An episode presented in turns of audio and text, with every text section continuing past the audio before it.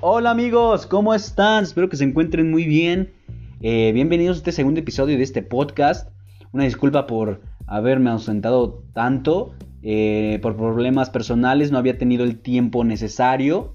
Eh, ni el espacio inclusive para poder realizar el, episodio, la grabación del episodio. Pero ya por suerte ya estoy, normal, ya estoy volviendo un poquito más a la normalidad. Con espacios de tiempo en donde pueda realizar eh, la grabación, inclusive espacios físicos donde pueda también hacerlo, ¿no? Pero ya estamos aquí de nuevo. Eh, bueno, el episodio de hoy eh, es sobre un caso que sucedió hace años, sucedió ya hace tiempo. de hecho, hay, una, hay un documental en Netflix que habla sobre esto y nos vamos a basar mucho en lo que, lo que se habló en el documental, ¿no? En ese documental. Así es, nos referimos a las tres muertes de Marisela Escobedo. Un caso que impactó mucho al país, un caso que realmente eh, indignó a la sociedad y en especial a la sociedad fémina, fue a la que más eh, indignó por el asunto, por el caso en el que se estaba envuelto esta situación. Resulta que eh, a la hija de Manicela Escobedo la asesinan, la asesina el, su expareja.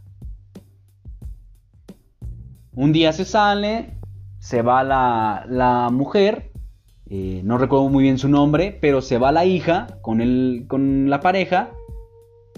No, no, sé si recuerdo que, llevaba a su bebé, a su hija, eh, pero resulta que nunca volvió la, la, la hija. Nunca volvió. Nunca. Entonces, ¿qué pasa? Maricel Escobedo empieza a hacer investigaciones, empieza a, pues, eh, habla en ese entonces era la PGR, se va con las autoridades, denuncia que su hija no ha vuelto y que no, que inclusive ven al, al novio como si nada en los lugares cuando supuestamente había salido con él. Entonces Marisela ya se hacia ideas de algo había pasado con su hija. Tras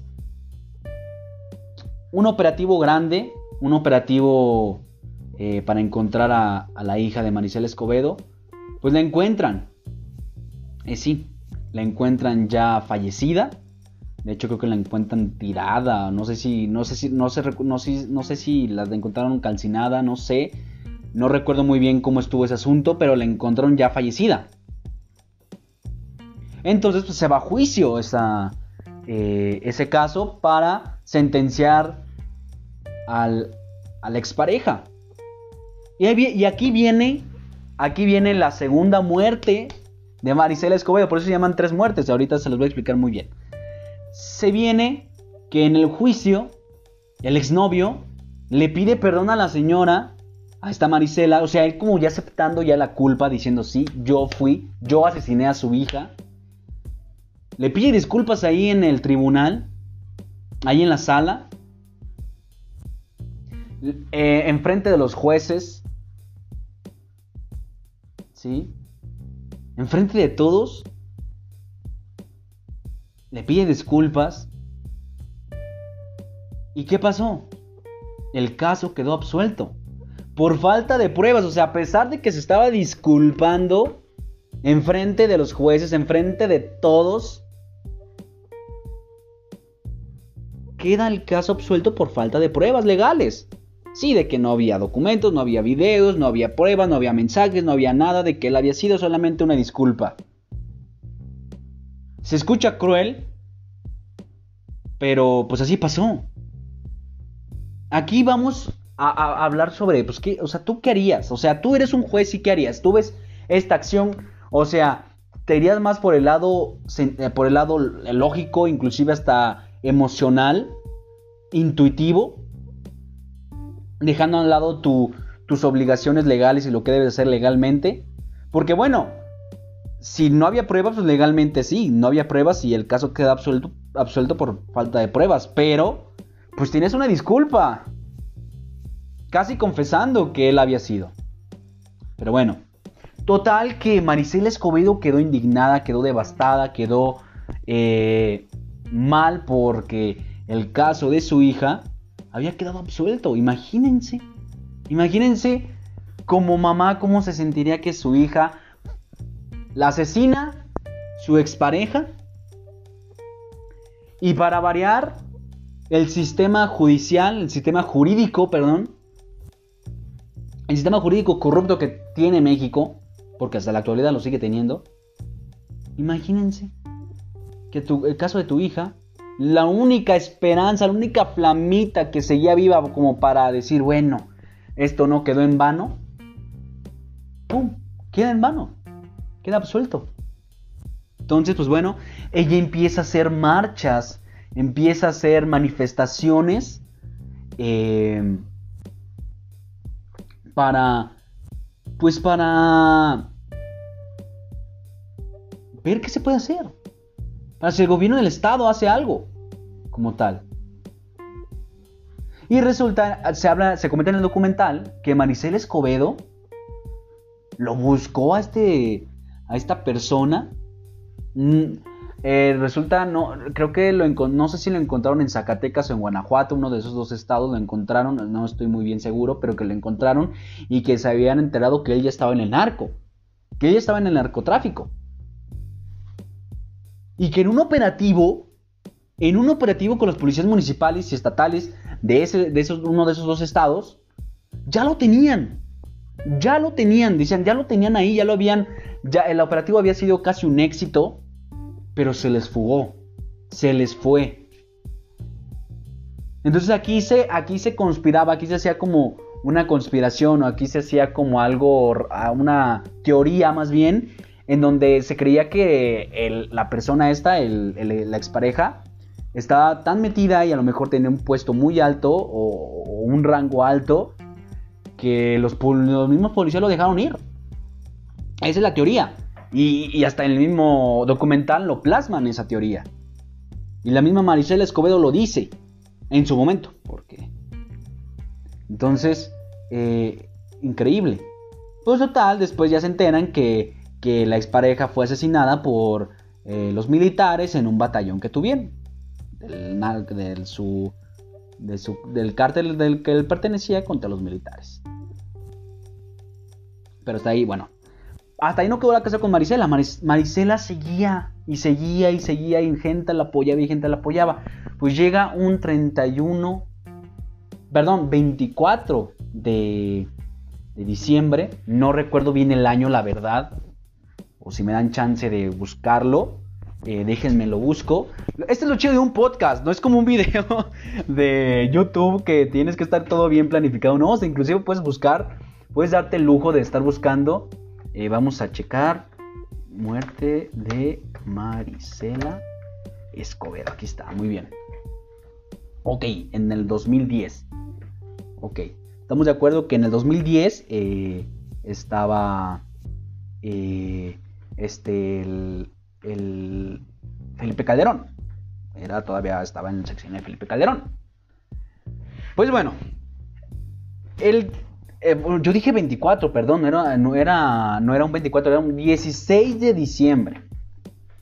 ¿Ok?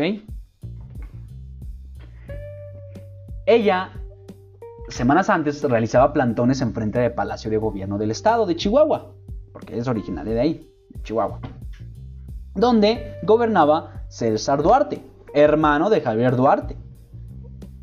Dos corruptos. Ahí, creo que César está prófugo y, Javier ya lo atraparon. Pero bueno.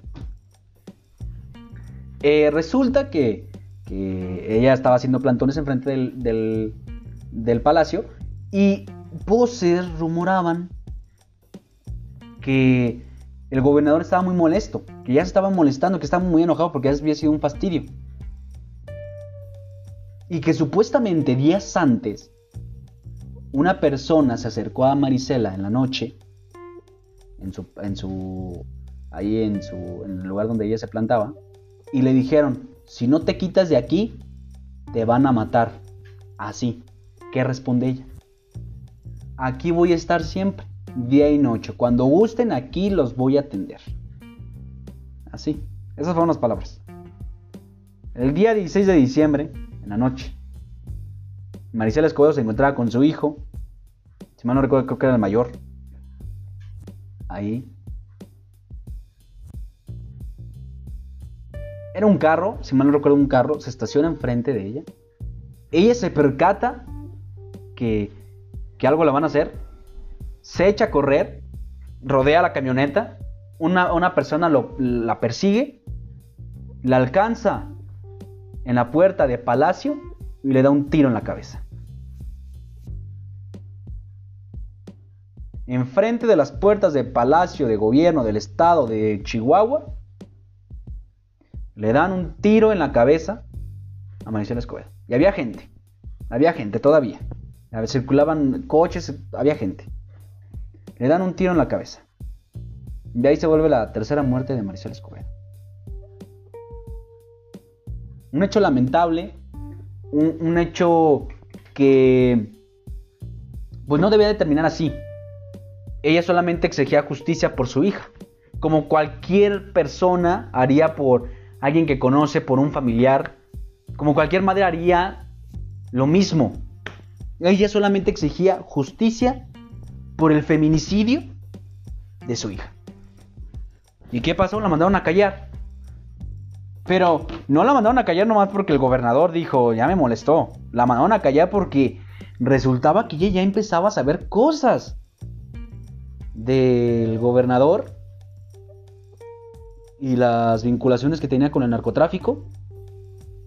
Y que eso ya puso nerviosos al gobierno. ¿Qué hacen? La mandan a callar porque, porque se dice que ni siquiera ni fue ni el mismo narco. Fue el gobierno. Es una teoría, una teoría que se tiene. Solamente la dejo ahí. Qué increíble, ¿verdad? Qué increíble eh, sobre este caso de Marcela Escobedo. Se encuentra en Netflix la serie, perdón, documental, me, me quedo con serie. Documental se encuentra ahí. Pueden buscarla, de verdad está... Es un 10. Te enseña lo que es México. Porque México te lo pintan bonito y que Cancún, las playas y los pueblos mágicos y todo. Pero México, así como está lleno de cultura, de tradiciones, de gente buena, también tiene su lado oscuro. Tiene su lado oscuro, o sea, alto índice de feminicidios, violencia, masacres. Ah, me, soné, me soné como Tano, ¿verdad? Entonces, eh, también está lleno de eso. Ahorita lo, lo que está pasando actualmente con Zacatecas. O sea, está alto.